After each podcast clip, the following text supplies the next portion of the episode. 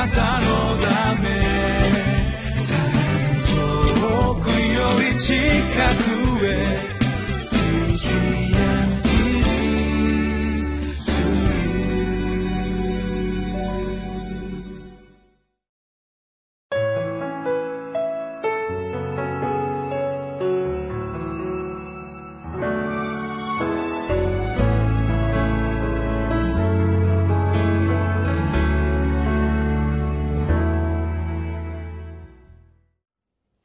皆さんお元気ですか？ホライズンコミュニティチャペルの塩島です。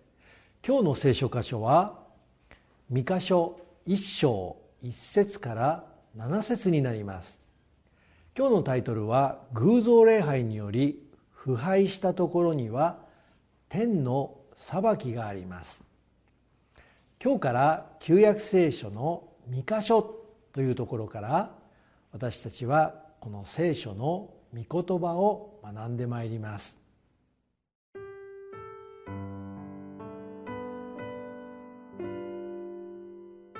三箇所一章。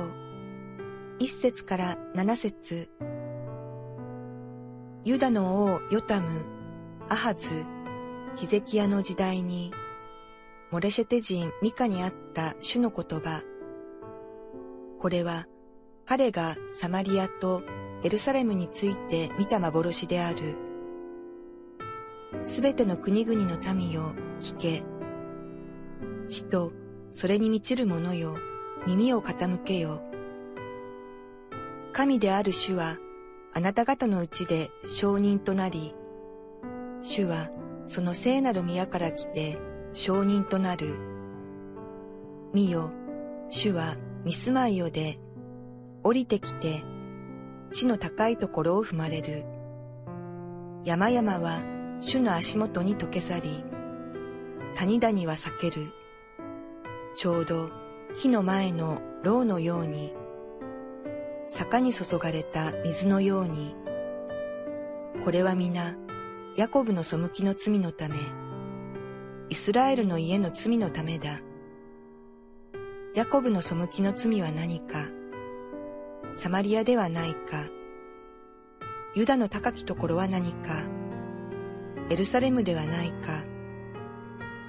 私はサマリアを野原の廃墟とし、ブドウを植える畑とする。私はその石を谷に投げ入れ、その元井は暴く。そのすべての刻んだ像は打ち砕かれ、その儲けは皆火で焼かれる。私はそのすべての偶像を荒廃させる。それらは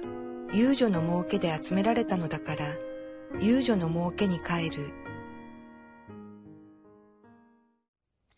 私たちはこの2017年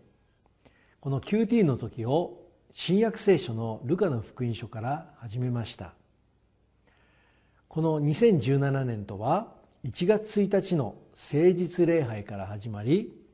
なんと12月31日も日曜日になりますから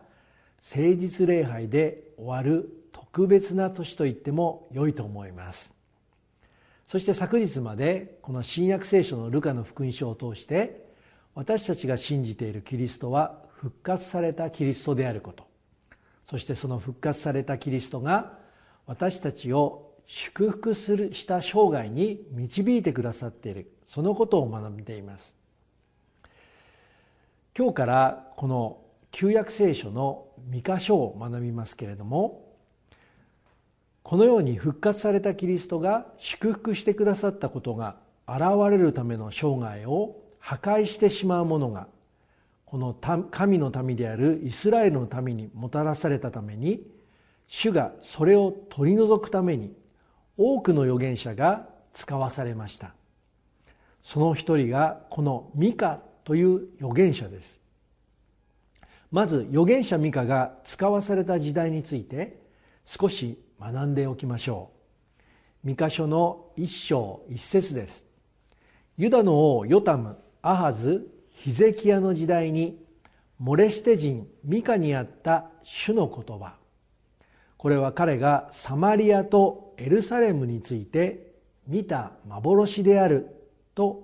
書いてあります。このようにミカが使わされた時代はユダの王ヨタムアハズヒゼキヤの時代と書かれています。この時代とは一体どのような時代だったんでしょうか。それは主がミカを預言者として使わされたヨタムの前に王であったウジヤという時代に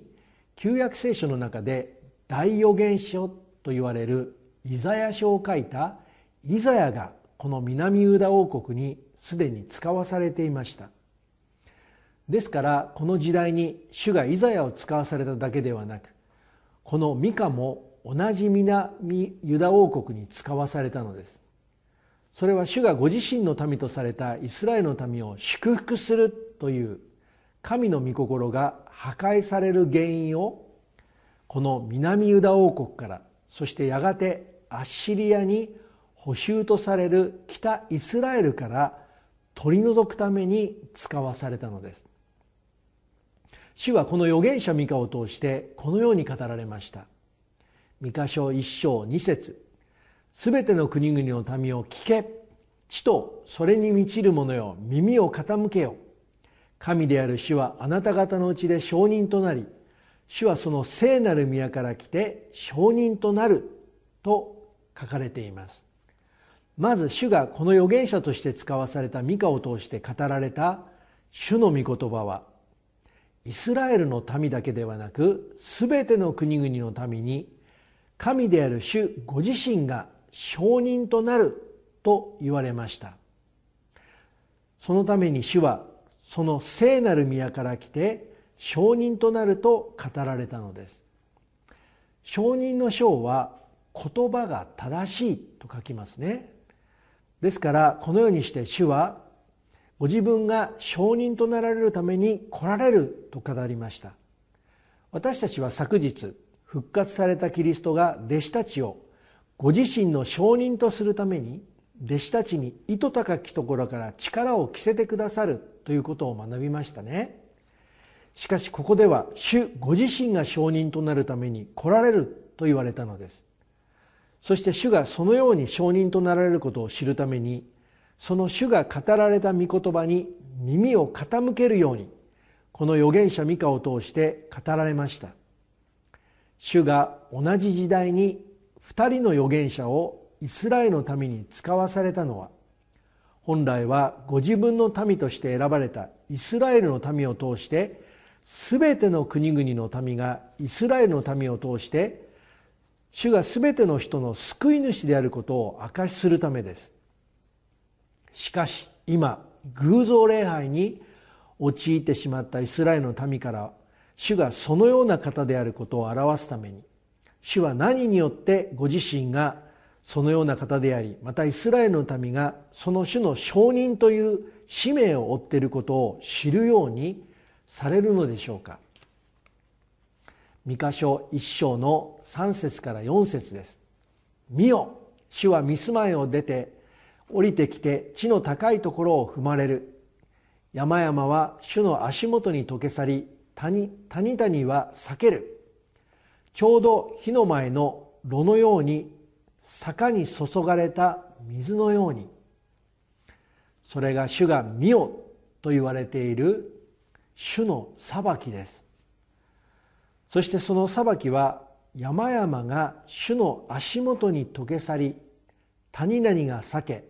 まるで火の前の牢のようにまた坂に注がれた水のようだといったように非常に激しい裁きであると語られたのです。しかし本来はイスラエルの民はアブラハムやダビデのように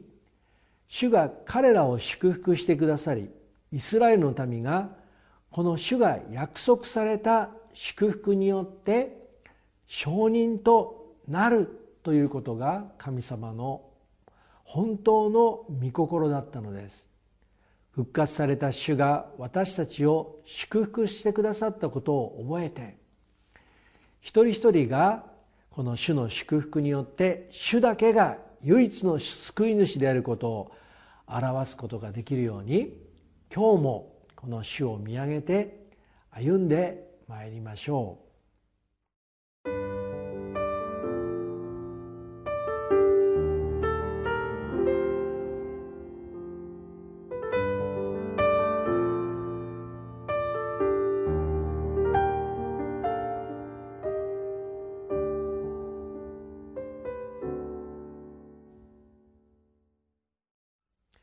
では主がこのような激しい裁きをイスラエルの民の民にもたらす原因となった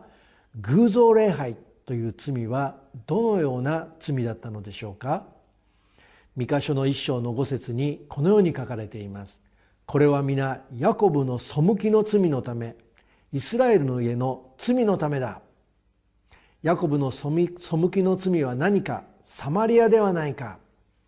ユダの高きところは何か。エルサレムではないか。まず主はこの偶像礼拝の罪を犯している罪をヤコブの背きの罪と言っています。つまりイスラエルの民全体に広がっている罪だと言われたのです。そしてその罪に対する裁きがやがて北イスラエル王国の民が残虐なアッシリアに連れて行かれることになるのです。この偶像礼拝の罪は北イスラエル王国にはその首都サマリアから。また南王国ユダにおいては神の都であるエルサレムからもたらされたと語られました。このユダの偶像礼拝を象徴する罪はヨタムに代わってユダの王となったアーズが王となったことが書かれている列王記の第216章に書かれています。それは主がイスラエルの前から追い払われた違法の民の意味嫌うべき習わしを真似て自分の子供に子供を火の中にくぐらせるというモレクの神を礼拝していたのです。それへ主は預言者ミカを通してその裁きについてこのように語られました。ミカ書一章の6節7節。私はサマリアを野原の廃墟としブドウを植える畑とする。私はその石を谷に投げ入れその元井を暴く。そのすべての刻んだ像は打ち砕かれその儲けは皆火で焼かれる。私はそのすべての偶像を荒廃させる。それは遊女の儲けで集められたのだから遊女の儲けに帰る。主はこのモレクの神を礼拝することを意味嫌うべきと言われたように偶像礼拝の中でもある意味でイスラエルの民が最も意味嫌うべき罪とされました。主はなぜこのモレクの神を礼拝することをこのように意味嫌うべき罪とされたのでしょうか。それは私たちがキリストを信じるとは私たち自身を捧げられることが求められているんですがここでは他の人が捧げられたのです。私たちがこのイエス・キリストを信じるとは私たち自身を捧げてこの祝福に預かっていくその生涯に私たちを導いておられることを覚えて今お祈りの時を持ちましょう。天皇お父様感謝いたします。私たちの生涯からこの生きて働くイエス・キリストによる祝福がもたらされるために私たち自身を捧げて力強く歩んでいくことができるように助けてください。イエス・キリストの皆によって祝福してお祈りをいたします。アーメン。